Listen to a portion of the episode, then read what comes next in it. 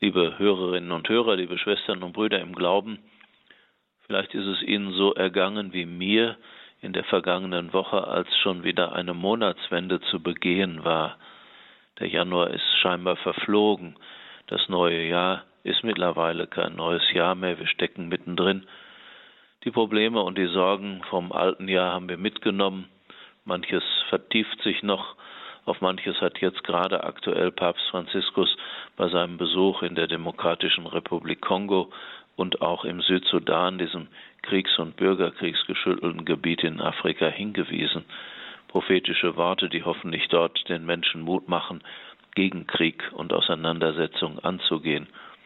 Der Ukraine-Krieg geht weiter. Heute haben die Nachrichten die schlimme Botschaft gebracht, dass im Osten der Türkei und in Syrien ein schweres Erdbeben in der Nacht geschehen ist, das wahrscheinlich über 1000 Tote schon gefordert haben wird.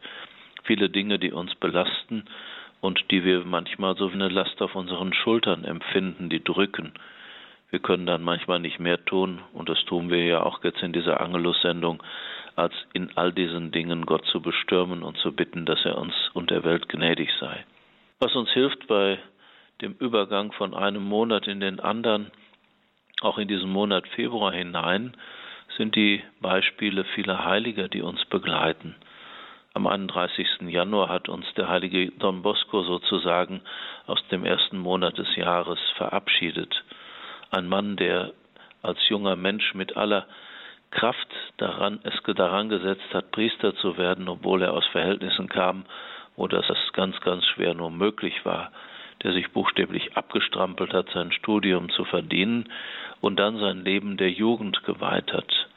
Bis heute sind die Salesianer Don Boscos weltweit im Einsatz für Kinder und Jugendliche, auch dort in der Region Afrika, wo der Papst gerade zu Besuch war. Ich durfte vor einigen Jahren mal so eine Einrichtung im Osten des Kongo in Goma besuchen, wo von kleinen ausgesetzten Kindern bis hin zu Jugendlichen, die in handwerklichen Fähigkeiten unterrichtet und deren schulische Ausbildung gefördert wird, ganz, ganz viel aus christlichem Geist und aus dem Geist dieses großen Heiligen, der 1888 in Turin gestorben ist, geschieht.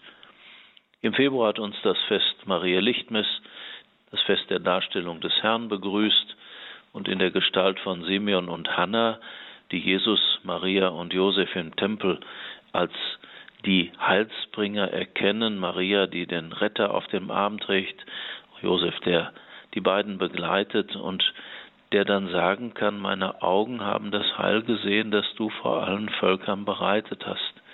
Für uns ein starker Impuls, liebe Hörerinnen und Hörer, selber zu schauen, wo wir manchmal im Kleinen und Verborgenen, wie so ein Kind, Gottes Heil für uns entdecken dürfen und dann wird manches Dunkle in unserem Alltag ein Stück aufgehellt und wir empfangen Hoffnung, wir empfangen Zuversicht und Mut. Gleich am 3. Februar haben wir einen der Nothelfer verehren dürfen, den heiligen Bischof Blasius. Hier bei uns in Paderborn wird in einer der Kirchen in der Innenstadt in einer alten Büste, die nicht den Heiligen, sondern eine unbekannte Heilige darstellt, eine wertvolle Reliquie des Heiligen verwahrt.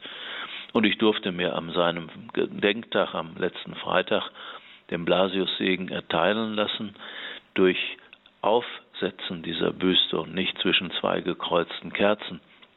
Aber am Sonntag habe ich selber in einer Gemeinde des Umlands nach der Messfeier Blasiussegen ausgeteilt und mich gefreut, dass von den interessanterweise in reicher Zahl vorhandenen Kindern und den Erwachsenen fast alle kamen, um diesen alten Brauch für sich in Anspruch zu nehmen, dass auf die Fürsprache dieses Heiligen Gott uns vor allen Krankheiten des Halses und des Leibes und der Seele bewahren möge.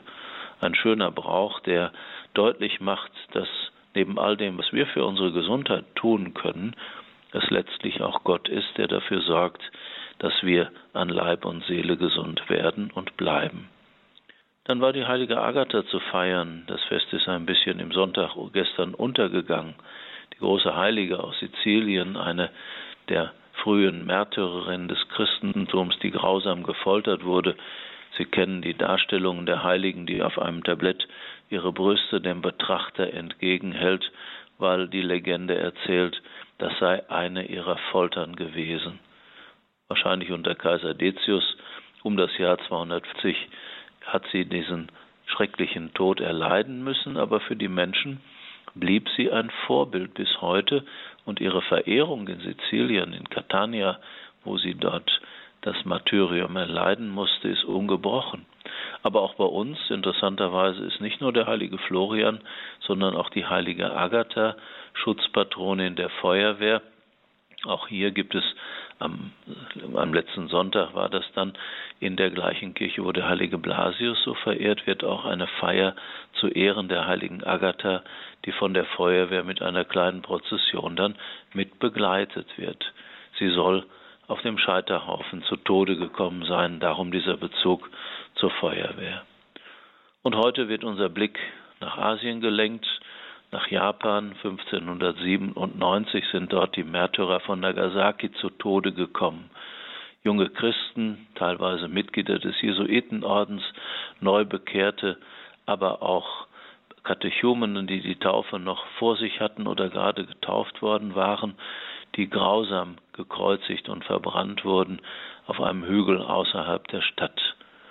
Und noch vom Kreuz aus predigte Miki, ein junger Jesuit in Heiden, und ermutigte die Christen zum Aushalten.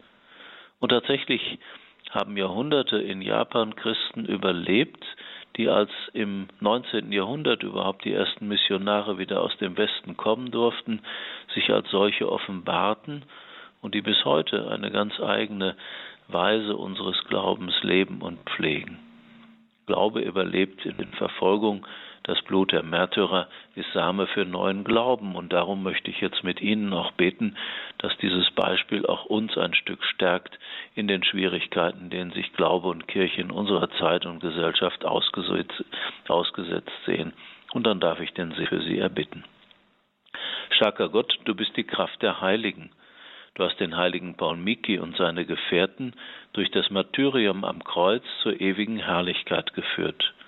Hilf uns auf die Fürbitte dieser heiligen Christus dem Gekreuzigten nachzufolgen und ihn bis zum Tod gläubig zu bekennen, der in der Einheit des Heiligen Geistes mit dir lebt und herrscht in alle Ewigkeit. Amen.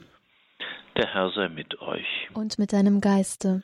Der Name des Herrn sei gepriesen. Von nun an bis in Ewigkeit. Unsere Hilfe ist im Namen des Herrn, der Himmel und Erde erschaffen hat. Es segne euch der allmächtige Gott, der Vater und der Sohn und der Heilige Geist. Amen.